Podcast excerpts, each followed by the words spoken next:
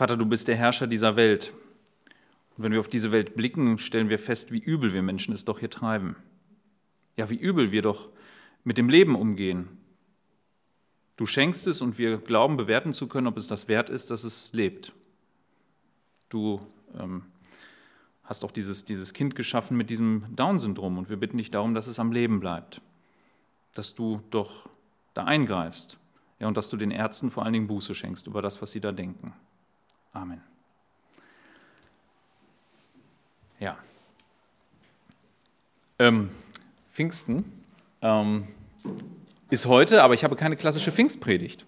Letzte Woche hatte ich über den Heiligen Geist einiges gesagt und ich ähm, hatte mir vorgenommen, nein, heute äh, mache ich einen anderen Text. Ähm, ich mache auch nicht in 1 Samuel weiter. Der Text zur heutigen Predigt befindet sich in Römer. Und zwar in Römer 14. Es sind die Verse 14 bis 23. Diese Predigt ähm, möchte ich damit überschreiben, dass äh, mit dem Satz, als Christ die Schöpfung im Glauben gebrauchen. Es soll heute darum gehen, wie wir Christen eigentlich mit Gottes Schöpfung umgehen und wie wir darin leben.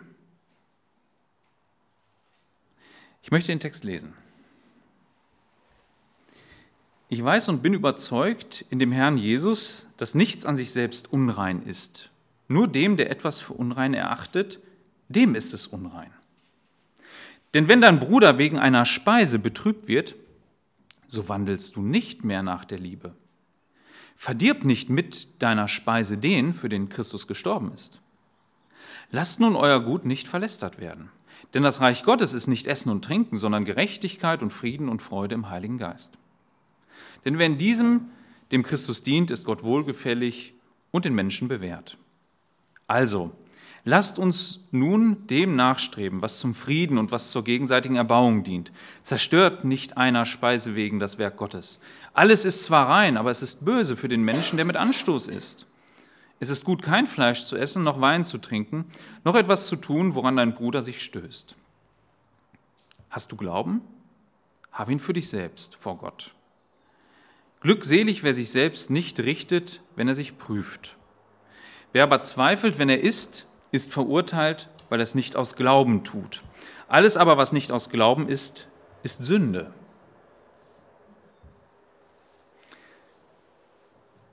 Eine Tatsache können wir nicht leugnen, dass wir als Geschöpfe in Gottes Schöpfung leben. Zu allen Zeiten hat das die Menschen bewegt, wie sie eigentlich in dieser Welt leben und wie sie mit dieser Welt umgehen sollen ähm, damals, als Paulus diesen Text schrieb, muss man sich die Welt so vorstellen. Die Menschen hatten in der Regel das Bild, vielleicht wenn sie griechisch geprägt waren, dass ähm, diese Schöpfung was Böses ist. Alle Dinge, die sie umgaben, waren eigentlich nichtig. Das betraf alle Lebensbereiche. Ob das die Sexualität war, ja, selbstbestimmte Speisen. Alles war böse. Die ganze Welt war vom Bösen durchzogen und musste vergehen. Das, was übrig bleibt, war in ihren Augen der Geist. Und deshalb haben einige Leute gedacht, über Erkenntnis sich zu retten. Das war typisch griechisches Denken. Andere, und das war auch verbreitet im römischen Reich, glaubten, die Natur sei beseelt. Also, dass es zum Beispiel einen Gott des Meeres gibt, der über das Meer wacht. Und wenn dieser Gott böse ist, na dann ist das Meer böse und braust auf. Oder ein Gott, der ähm, für Regen und für die Ernte zuständig ist. Ist dieser Gott nicht gnädig gestimmt, hat man keine gute Ernte zu erwarten. Und das war das Denken der Menschen damals. Also so in der Regel äh, hat man sich darum bemüht, die Natur immer zu besänftigen. Äh, Paulus spricht das in Römer, in Römer 1 auch an. Er stellt dort fest, dass die Menschen sogar dazu übergegangen sind, weil sie Gott nicht anbeten, die Schöpfung anzubeten. Also zu beobachten, was für Tiere oder was für Wesen es gibt und die stattdessen anzubeten. Und zu glauben, diese Tiere könnten jetzt etwas tun oder diese Götter, die man da abbildet. Heute, in unserer Zeit, halten wir uns doch für viel aufgeklärter. Wir denken doch alle, na so ist die Welt doch nicht geschaffen. Also der Mensch, der nicht an Gott glaubt, in unserer Zeit, der glaubt doch nicht an etwas Übernatürliches. Aber Er glaubt trotzdem, dass er die Natur in einer gewissen Art und Weise besänftigen muss. Wir leben in Deutschland ein, eine, eine Religion, die immer mehr aufstrebt, ohne dass den Leuten bewusst ist, dass das eine ist. Und zwar eine Ökoreligion. Da möchte ich am Anfang, in dieser Zeit, am Anfang der Predigt darauf eingehen. Wir leben eine Zeit, in der die Leute nur ein Ziel verfolgen, Gottes Schöpfung zu erhalten, auch wenn sie sie nicht mehr Gott zuschreiben. Ja, sie glauben, die Schöpfung hat sich selbst irgendwie ins Leben gerufen, wie auch immer sie das erklären wollen. Und nun ist es an uns allen, möglichst so zu handeln, dass diese Schöpfung genauso, genauso bleibt, wie sie ist. Ja, da kann man eine Menge Regeln jetzt drauf ab, daraus ableiten. Zum Beispiel, was man essen soll und was nicht. Immer ist der Aspekt wichtig, was für Nebenprodukte dabei entstehen. Ja, so, ob es Kohlenstoff oder wie die alle heißen sind. Das andere ist, ähm, man macht sich darüber Gedanken, soll man noch ins Auto steigen? Soll man in den Urlaub fahren? All diese Themen bewegen die Menschen um uns herum. Und wir als Christen haben zu allen Zeiten, wie Paulus Antworten an seine Leute hatte, sollen auch Antworten diesen Leuten geben. Vom Wort her. Ja, es ist so, heute sind wenig Kinder, eigentlich ist nur Lena da, sehe ich. Ähm, es ist so, dass gerade die jungen Leute doch unglaublich bewegt sind. Sie haben dieses Thema Fridays for Future und was weiß ich was alles, was sie treiben. Sie gehen auf die Straße und glauben, die Welt retten zu können. Und ich möchte am Anfang drei Irrtümer aufzeigen, die diese Leute haben. Drei Dinge. Erstens, der Mensch ist nur ein Geschöpf und damit Teil der Schöpfung. Er selbst ist nicht der, der sie erhält und bewahrt. Das geht weit über seine Möglichkeiten hinaus. Weit. Gott hat diese Schöpfung, als er den Menschen schuf, bewertet und sagte, sie ist sehr gut so. Er hat sie angesehen.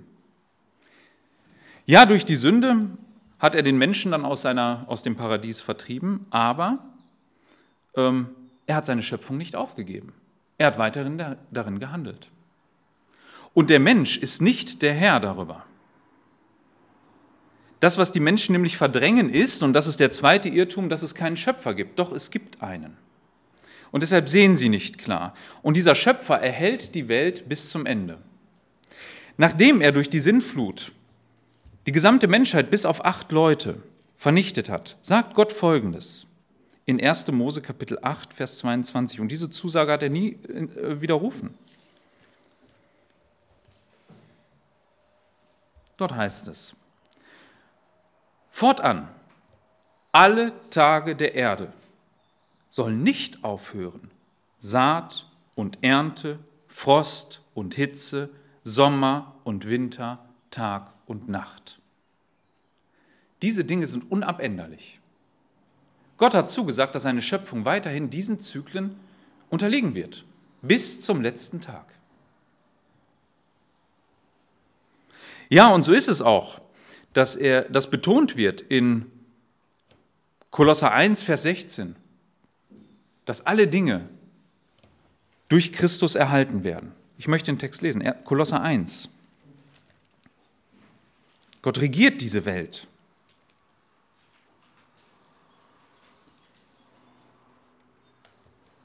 Kolosser 1, Vers 16. Denn durch ihn sind alle Dinge geschaffen worden, die in den Himmeln und die auf der Erde, die sichtbaren und die unsichtbaren, es seien Thron oder Herrschaften oder Fürstentümer oder Gewalten, alle Dinge sind durch ihn und für ihn geschaffen. Jetzt kommt's. Und er ist vor allen Dingen und alle Dinge bestehen durch ihn. Ihr Leute, die Dinge bestehen nicht durch unser Handeln, sie bestehen durch ihn, sagt dieser Text. Gott selbst bewahrt seine Schöpfung durch Jesus Christus. Nicht unser Handeln bewahrt etwas. Nicht unser Handeln kann diese Zusagen Gottes ins Wanken bringen. Nein. Gottes Zusagen gelten weit über unser Handeln hinaus. Der nächste Irrtum, dem sie unterliegen, also daneben, dass sie sagen, der Mensch ist mehr als ein normales Geschöpf, er könne es erhalten und es gibt keinen Schöpfer. Der dritte ist, dass sie glauben, diese Welt würde ewig so weitergehen. Diese Welt hat ein Ablaufdatum, da ist die Bibel sehr, sehr klar drin. Diese Welt wird eines Tages vergehen. Gott wird ihr ein Ende setzen.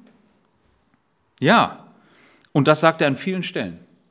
Christus wird wiederkommen und eine neue Schöpfung aufrichten. Wenn ich nun glaube, dass ich nur diese eine Schöpfung habe, natürlich werde ich alles dafür tun, dass ich sie so bewahre. Diesem Irrtum sollten wir aber nicht erliegen. Mein Eindruck ist, dass es immer mehr in dieser, in dieser neuen Religion darum geht, ähm, ja, fast wie im Mittelalter wieder zu leben. Es entsteht ein Aberglaube, der fast, ja, komisch ist. Also man kann sich ja lustig machen über die Menschen im Mittelalter und sagen, die glaubten an ein Endgericht und glaubten an, an, eine, an eine Höllenstrafe, die sie erwartet.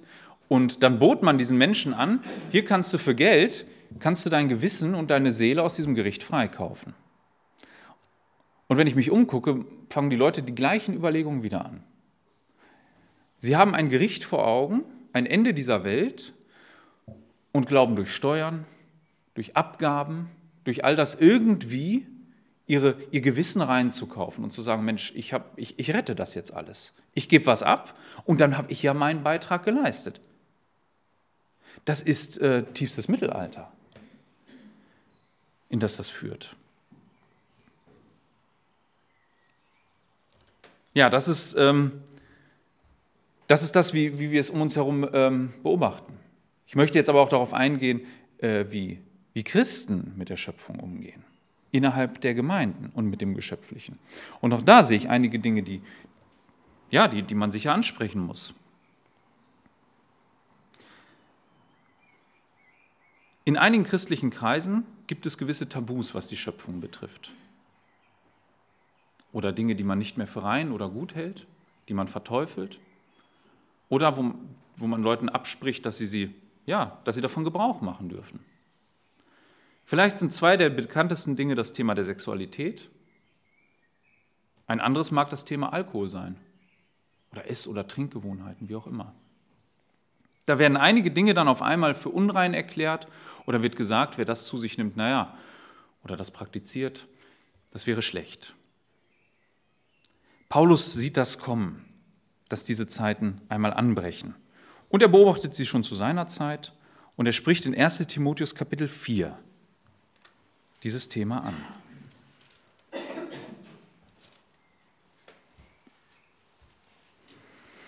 Er verweist da auf die Zeit, die vermutlich nach den Aposteln dann an, anbricht, die er kommen sieht.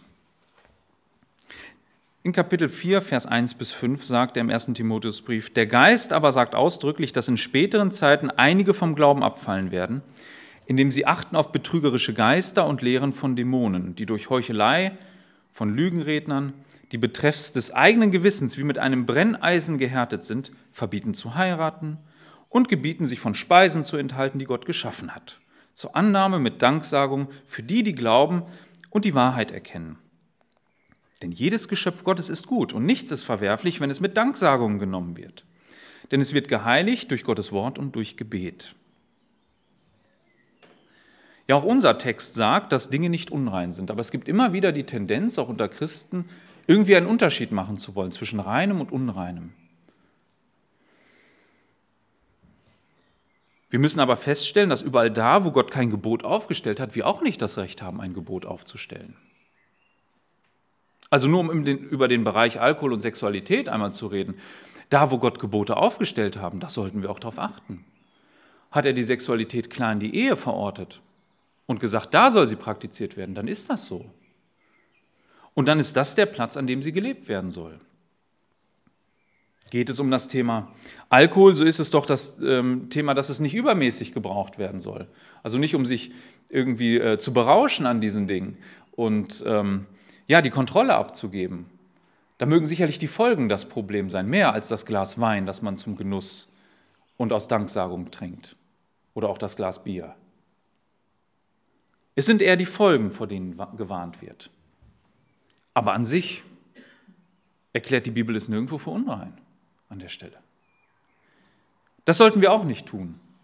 Und wenn Leute das tun in den Gemeinden, dann sollte man ihnen entgegentreten. Aber dazu komme ich im letzten Teil der Predigt. Es ist jetzt so, dass wir feststellen, das Neue Testament spricht ganz eindeutig davon, dass nichts rein oder unrein an sich selbst ist. Im Römertext und in dem Text von 1 Timotheus. Ich könnte sicherlich noch andere nennen. Im Kolosser 3 ist, äh, 2 ist auch noch das Thema da. Es ist nichts unrein an sich selbst. Jetzt lesen wir aber im Alten Testament doch, dass Gott manche Dinge für rein und manche für unrein erklärt. Und jetzt müssen wir natürlich fragen, wie kommt denn das? Warum tut Gott das, dass er so eine Unterscheidung innerhalb der Schöpfung einführt? Nun, ich denke, hier sind zwei wichtige Punkte zu nennen. Erstens, die Menschen sollen lernen, dass Gottes Schöpfung, von der sie ein Teil sind, nicht unproblematisch ist seit dem Sündenfall. Gott nennt, wenn er darüber redet, was rein und unrein ist, vor allen Dingen, wenn er auf den Menschen blickt, Krankheiten. Anhand dieser Krankheiten sollen sie lernen, ähm, dass sie nicht in jedem Zustand vor Gott treten dürfen. Nein, Gott ist heilig und er ist vollkommen rein. Wir sind das nicht. Krankheiten sind ein Ausdruck davon, dass wir nicht rein und dass mit uns nicht alles gut ist. Blickt man weiter in den Kern des Menschen, entdeckt man, ja, da ist die Sünde so tief drin, ihr seid nicht annehmbar. Und so lehrt Gott sie durch verschiedene Opfer, wie sie sich reinigen können. Und sie lernen vor allen Dingen die Lektion, dass Opfer notwendig sind, um sich zu reinigen. Das ist das Erste. Das Zweite ist, das Volk Gottes, Israel, soll einen Unterschied machen zwischen sich und anderen Völkern. Andere Völker ringsherum kannten auch rein und unrein. Das war nicht unbekannt. Auch sie hatten Opfer. Aber der Gottesdienst Israels sollte sich unterscheiden von ihnen. Und da hat Gott klare Gebote zugegeben. Also die anderen Völker ringsherum, wenn sie sich das anguckten, konnten sie erkennen, die sind anders.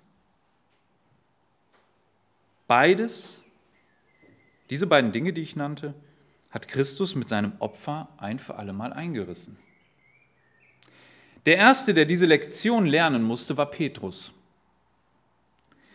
In Apostelgeschichte 10, Vers 15, soll er, was er da noch nicht weiß, zu einem Heiden Cornelius gehen. Und für ihn war das ein Unding. Als frommer Jude hatte er doch gelernt, nein, das Haus dieses Mannes ist unrein und wenn ich dahin gehe, bin ich auch unrein. Er hatte gelernt, dass er klar unterscheiden muss, was rein und unrein ist. Und so kommt Gott äh, in, einem, in einer Vision zu ihm und ähm, zeigt ihm ein, ein Tuch, das vom Himmel kommt, mit allen möglichen Tieren da drin und fordert ihn auf, zu essen, zu schlachten und zu essen. Und er wehrt sich dagegen. Und die Antwort Gottes ist in Kapitel 10, Vers 15, und wieder erging die Stimme zum zweiten Mal an ihn, was Gott gereinigt hat, halte du nicht für gemein. Mit anderen Worten, halte es nicht für unrein, ne? halte es nicht für, für unwürdig. Christus hat ja ein für alle Mal unsere Reinigung bewirkt. Ein für alle Mal. Nichts Äußeres kann uns mehr verunreinen in diesem Sinne. Keine Speise, die wir zu uns nehmen, kann das Opfer Christi nichtig machen. Wenn Gott uns doch für rein erklärt hat, und das wird er ja mit Cornelius tun, kann keiner daherkommen und sagen, aber weil er ein Heide ist, ist er nun unrein. Christi Blut wiegt schwerer und hat mehr Aussagekraft als alles das, was wir essen oder trinken.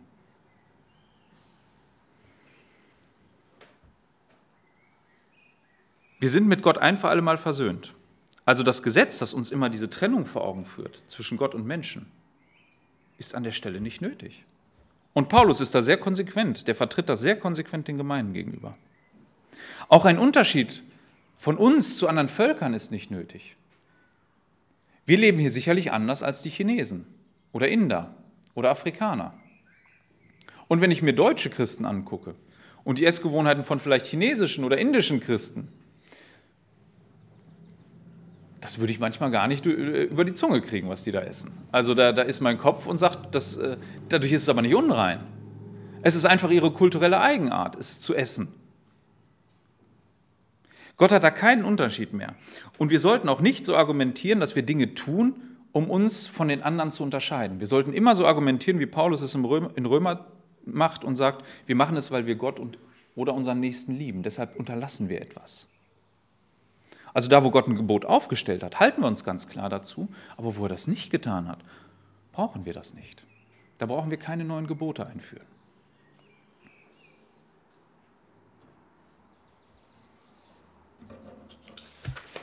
Jetzt kommen wir zu einem schwierigen Punkt. Darauf zielt ja unser Text eigentlich ab. Ich habe jetzt nur die Vorbereitung gemacht. Es geht um das Thema, wie gehe ich jetzt mit Unterschieden um? Also wenn da einer ist, der sagt, wie vielleicht bei, den, äh, bei, den, bei der Gemeinde in Rom, da ist jetzt jemand als, als Heide gläubig geworden und der sagt, nee, also das Fleisch esse ich jetzt nicht mehr. Da sagt ein anderer, du, da hast gar kein Problem. Das ist doch nur Fleisch. Ne? Wo ist das Problem jetzt? Oder da ist, äh, also das, das wäre so, so das Beispiel, das hier wahrscheinlich im Hintergrund ist. Was sowohl 1. Timotheus, was ich vorhin gelesen habe, deutlich macht, als auch ein anderer Text in Titus, Kapitel 1, Vers 15, ist, dass das Gewissen eine Rolle spielt bei der Betrachtung dieser Dinge. In, erst, in Titus 1, Vers 15 heißt es, den Reinen ist alles rein, den Befleckten aber und Ungläubigen ist nichts rein, sondern befleckt ist sowohl ihre Gesinnung als auch ihr Gewissen. Was ist denn das Gewissen? Ist die erste Frage. Ich weiß nicht, ob ihr euch darüber schon mal Gedanken gemacht habt. Wir reden oft so selbstverständlich darüber. Der hat ein schlechtes Gewissen. Ist ja so in unserem Sprachgebrauch. Ne? Aber was ist das eigentlich, so ein Gewissen? Und ist das denn immer richtig? Das Gewissen ist etwas, ähm, ja, ich möchte fast sagen, etwas Eigenartiges. Es ist etwas an uns, das nicht unserem Willen unterliegt. Also es meldet sich, auch wenn ich Sachen völlig bewusst und willentlich tue. Also ich entscheide mich jetzt dafür, vielleicht, ich nehme mal ein bisschen ein abstraktes Beispiel, ich entscheide mich jetzt dafür, in den äh, Rewe-Markt zu gehen und die Lebensmittel, die ich habe, nicht zu bezahlen, sondern sie einfach so mitzunehmen. Das ist ja meine Entscheidung und da gehe ich durch und das plane ich und hecke das aus. Was ich aber nicht abstellen kann, ist mein Gewissen, das mich ruft und sagt, das war jetzt aber nicht korrekt. Vielleicht warnt es mich schon im Vorfeld, wenn ich diesen Plan fasse und sage, nein, tu das nicht. Also ihr versteht, ich habe mit meinem Willen, obwohl ich so eine Entscheidung treffe, gar keine Chance, im ersten Schritt dieses Gewissen totzukriegen. Es meldet sich ja zwangsläufig. Und es ist irgendwie außerhalb meiner Kontrolle, so scheint es, obwohl es ein Teil von mir ist. Jetzt ist es aber so, dass sowohl in 1 Timotheus als auch in Titus klar ist, dass das Gewissen nicht immer ganz funktioniert. Das kann falsch geprägt sein. Beispielsweise kann jemand so geprägt sein, dass er glaubt, ähm, vielleicht ist er sogar fromm, aber er glaubt, also wenn jemand ähm, fernsieht oder einen Fernseher zu Hause hat, dann kann er kein echter Christ sein. Und so wird er geprägt von klein auf. Und jetzt steht er irgendwann im Mediamarkt und überlegt sich, ob er einen Fernseher kaufen soll. Und da meldet sich sein Gewissen und sagt, also wenn du das tust, das ist nicht gut. Und jetzt entscheidet er sich und stellt sich das rein. Und sein Gewissen wird sich immer melden. Ist es denn nun gut oder schlecht, dass er das hat? Genau um diese Frage geht es an der, einen, an der, an der Stelle. Ähm, dazu werde ich noch kommen. Zuerst einmal ist es Paulus Anliegen, immer die Wahrheit hochzuhalten. Das heißt, wir müssen immer hochhalten, dass das Evangelium alles für rein erklärt hat. Das tut er in unserem Text. Er sagt, Leute, bedenkt das mal, wenn ihr diese Diskussion in der Gemeinde habt oder wo auch immer, alles ist rein. Das ist erstmal die Grundlage, wovon ihr ausgehen müsst. Jetzt kommt ein Bruder, wie in Rom, und er hat ein Leben geführt, wirklich wie ein Heide. Der hat an diesen ganzen Opferkulten teilgenommen. Vielleicht war er sogar einer, der da aktiv dabei war und das Tier mit äh, geopfert hat, wie so ein Priester. Und der wird jetzt durch das Evangelium darauf aufmerksam, das ist falsch, wie du lebst und wie du handelst. Du dienst falschen Göttern. Dein ganzes Handeln ist völlig falsch. Und jetzt kommt der auf einmal zum Glauben und sagt, aber Christus ist mein Herr. Seine erste Reaktion wird doch sein, dass er sagt, ich kann das alte Leben so nicht mehr führen. Und jetzt sitzt er da in der Gemeinde. Und stellt man sich folgende Situation vor. Der kommt jetzt in die, in die Gemeinde und es wird ein Essen veranstaltet. Und weil das Fleisch besonders günstig ist und auch in großer Masse, die anderen haben damit jetzt nicht so das Problem, die kennen diese Kulte nicht, bestellt man das günstige Götzenopferfleisch, weil das es auf dem Markt gibt. Ne? Das, das, das kauft man, das ist günstig. Es war zu der Zeit billig. Jetzt sitzt der da und den wurmt das. Er sagt, Mensch, was mache ich denn jetzt? Für ihn wäre das Fleisch zu verzehren gleichzusetzen mit, ich gehe irgendwie zurück zu diesem Kult. Das ist in seinem Hinterkopf. Für die anderen ist das gar kein Thema. Und da warnt Paulus und sagt, Mensch, dann nimm Rücksicht, da kauf lieber anderes Fleisch. Nimm andere Speisen. Von mir aus auch vegetarisch. So wichtig ist das nicht. Mach da nicht sowas draus. Für ihn ist es ja gleichbedeutend, damit zu seinem alten Leben zurückzukehren. Nehmen wir ein Beispiel von heute. Da ist einer zum Glauben gekommen, der hat vielleicht in seinem Leben einen falschen Umgang mit Alkohol gehabt. Er war nicht abhängig, aber ihn hat der Alkohol immer in Situationen gebracht, die nur Ärger herbeibeschworen haben. Ja, vielleicht ist er so Partnerschaften eingegangen. Ähm, vielleicht war er auch ein gewalttätiger Mensch unter Alkoholeinfluss. Er hat das Maß nie getroffen. Sucht war nicht das Thema. Aber wenn er auf einem Fest war, war er immer der Erste, der am Boden lag oder Ärger gemacht hat. Oder einen jungen Menschen, der die Hauptzeit seines Lebens, seiner Jugend damit verbracht hat, ständig ein Computerspiel zu spielen. Sein ganzes Leben bestand und Denken bestand darin, immer dieses Computerspiel zu spielen. Es hat sein Leben beherrscht. Ja, das Beispiel ist gar nicht absurd. Ich habe einen Freund, der hat sogar Schulden deswegen gemacht. Es hat ihn in Situationen gebracht, da ist das äh, problematisch. Er hat sein Leben ringsherum vergessen, sein Studium vielleicht versemmelt. Und jetzt kommt das Evangelium in sein Leben und weist ihn darauf hin, Christus macht dich frei von diesen Dingen. Und stelle sich jetzt vor, man möchte Gemeinschaft mit diesem jungen Menschen haben oder mit dem anderen, der, dieses, der mit dem Alkohol das Problem hatte. Ja, für diese Menschen wäre auch das Bier, das der eine oder andere nur zum Genuss trinkt, oder der Wein, wäre für ihn vielleicht schon der erste Schritt, wo er sagt, den will ich gar nicht gehen in das andere Leben. Das funktioniert nicht. Das ist für mich gleichbedeutend mit dem alten Leben, das ich geführt habe. Oder der junge Mensch mit dem Computerspiel, der seinen Computer vielleicht sogar rausgeschmissen hat. Jetzt trifft er andere Jugendliche in seinem Alter, in der Jugendgruppe, und die haben damit kein Problem. Und die wollen sich verabreden und wollen dieses Spiel spielen. Für ihn wäre es gleichbedeutend, in das alte Muster reinzufallen und zu sagen, ich kann das nicht. Ich habe hier ein Problem. Das ist mein altes Leben. Wie könnte ich denn sagen, ich diene Christus und liebäugel noch mit diesem alten Leben, von dem ich mich doch so distanziert habe? Ja, hier wäre es klug, das wegzulassen. Und Paulus nennt das auch in, in einem Satz. Er, er gibt uns seinen Grundsatz mit, wieder in Römer 14, in unserem Text, in 17. Das Reich Gottes ist nicht Essen und Trinken, sondern Gerechtigkeit, Friede und Freude im Heiligen Geist. Mit anderen Worten, die gute Gemeinschaft, an der man sich erfreut und in Frieden zusammenkommt, ist wichtiger als diese äußeren Dinge. Und das ruft er auch der Seite ins Gedächtnis, die kein Problem damit hat.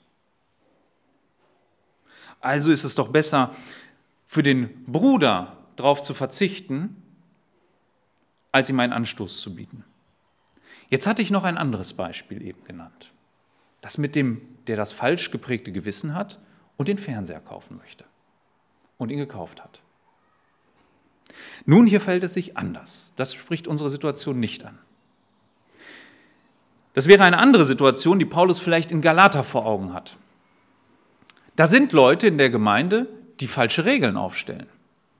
Wie gesagt, der Herr mit dem Alkoholproblem oder mit dem Alkohol und der mit dem Computerspiel, die haben das nicht zur Regel erhoben in der Gemeinde. So nach dem Motto, wer Alkohol trinkt oder dieses Spiel spielt, kann nie ein Christ sein. Ist aber jemand so geprägt, dass er sagt, wer einen Fernseher zu Hause hat, der kann nie ein Christ sein. Und macht das zu einer Lehrregel. Für den greift unser Text nicht. Da tritt Paulus anders entgegen. Jemand, der Regeln einführt, wo es keine gibt, Dinge für rein und unrein erklären möchte, wo Gott sie doch für rein erklärt hat, und zwar für alle, dem tritt man entgegen. Paulus ist da sehr entschieden. Der lässt das nicht stehen. Für uns kann das ja manchmal ganz praktisch die Frage sein. Sind wir mal ehrlich, wenn wir eine andere Gemeinde besuchen, in der es vielleicht bestimmte Kleidungsvorschriften gibt. Und da wird vielleicht sogar gelehrt, dass die notwendig sind, um gerettet zu sein. Passe ich mich dem an? Nun, ich denke, die Bibel ist eindeutig. Wie Paulus es tut, wir ziehen da nicht zurück. Und man passt sich nicht an an der Stelle. Es wäre eine falsche Rücksichtnahme auf ein abgeändertes Evangelium. Hier zielt Paulus darauf ab, dass, ein, dass das Evangelium, durch das ein Mensch gerettet wurde, ihn nicht zu einem, in eine Richtung treibt, wo er wieder ins alte Leben geht. Aber da, wo das Evangelium abgeändert wird, beispielsweise in Galater, dass man sagt, Mensch, das Evangelium ist gut, Christus hat uns gerettet und jetzt lasst euch noch beschneiden. Und dann seid ihr, dann seid ihr wirklich drin. Das ist ein wichtiges Kennzeichen für einen Christen, dass ihr euch beschneiden lasst. Da hat Paulus gesagt, auf gar keinen Fall, ihr seid verflucht. Das ist, ihr seid unter einem Fluch. Und genau diesen Grad zu treffen, ist schwierig als Christ im Leben. Also im Umgang miteinander. Wo ist jetzt jemand falsch geprägt? So eine Fragestellung. Weil er glaubt, das ist jetzt notwendig fürs Heil. Und wo sagt einfach jemand, nee, das hat was mit meinem alten Leben zu tun, da will ich gar nicht hin zurück. Da brauchen wir Weisheit für. Ich möchte zum Schluss kommen und auf den letzten Satz in unserem Abschnitt eingehen, der uns einen Grundsatz gibt. Alles aber, was nicht aus Glauben ist, ist Sünde. Wenn wir unterscheiden wollen, müssen wir uns eine Frage stellen.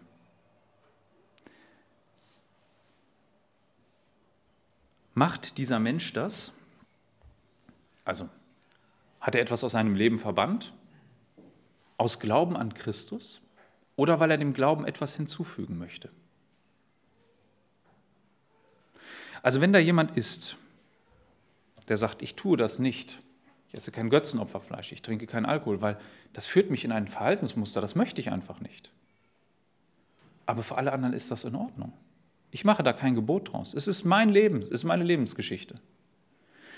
Und ich handle aus Glauben und weiß, Christus hat mich reingemacht, ein für alle Mal. Ja, dann, dann ist es gut. Und dann sollte man Rücksicht nehmen auf so einen. Wenn aber jemand kommt und sagt, das, was Christus getan hat, das reicht eigentlich nicht aus. Folgendes musst du noch tun. Kein Fernseher haben. Kein, denkt euch selber aus, das anziehen, dieses machen, jenes tun, um gerettet zu werden. Dann darf man keine falsche Rücksichtnahme üben. Nein, tatsächlich dürfen wir dem entgegentreten. Wir müssen sogar sagen, nein, du machst das Werk Christi klein an der Stelle, das Evangelium. Das Evangelium besagt doch, dass du nichts dazu tun kannst. Nichts, was in, deinem, in deinen Möglichkeiten ist, kann irgendwie Christi Werk noch anreichern, kann es besser machen, kann es wirksam machen. Wenn du diesen Irrtum mit dir rumträgst, ja, dann handelst du nicht aus Glauben, dann handelst du aus eigenen Werken. Und dann ist es Sünde. So wie unser Text es sagt. Alles aber, was nicht aus Glauben ist, ist Sünde. Da, wo du nicht glaubst und nicht dran festhältst, dass Christus dich gerettet hat, sondern mit dem Verständnis durch die Welt läufst, ja, ich mache da noch was zu. Da bist du falsch.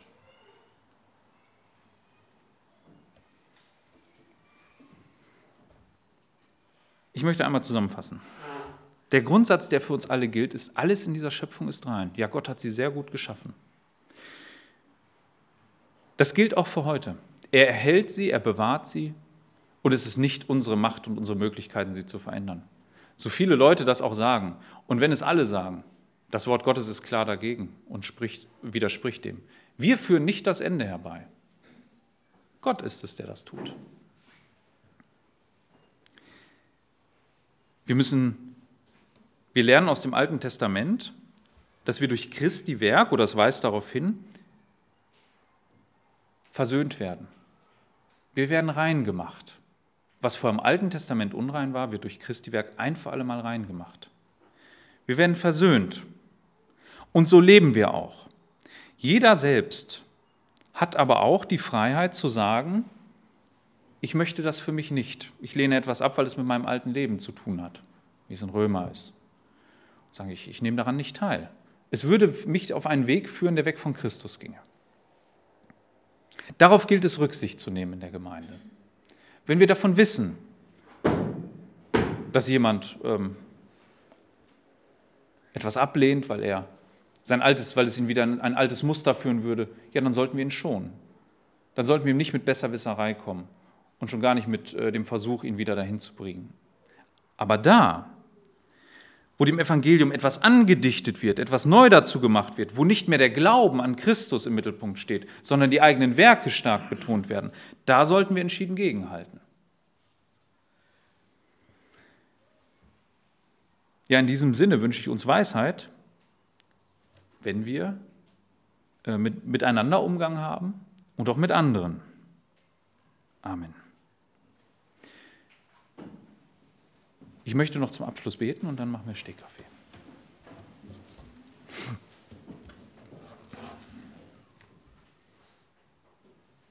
Jesus Christus, du hast uns ein für alle Mal rein gemacht vor dem Vater. Nichts, was wir essen oder trinken, kann uns unrein machen. Ja, auch unser Verhalten der Schöpfung gegenüber kann sie nicht zerstören, in dem Sinne, wie es viele heute glauben in dem Sinne, dass es irreparabel ist und du es nicht in der Hand hast. Wir bitten dich, bewahre du uns vor solchen Gedanken. Wir bitten dich darum, dass wir alleine daran glauben, dass du das Ende herbeiführen wirst. Ja, und wir bitten dich, mach das. Komm bald. Uns geht es doch oft so gut und ja, Herr, das, das lässt uns oft vergessen, dass, dass wir nicht für diese Welt eigentlich leben. Wir bitten dich aber auch für uns, dass, dass wir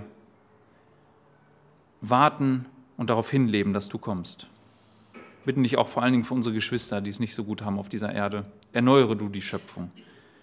Ruf du deine neue Schöpfung bald aus. Und solange du uns auf dieser Erde bist, bitten wir dich um Weisheit, dass wir doch einen guten Umgang miteinander pflegen, dass wir niemandem ein Anstoß sind, der vielleicht Probleme hatte in seinem alten Leben. Dir sei alle Ehre. Amen.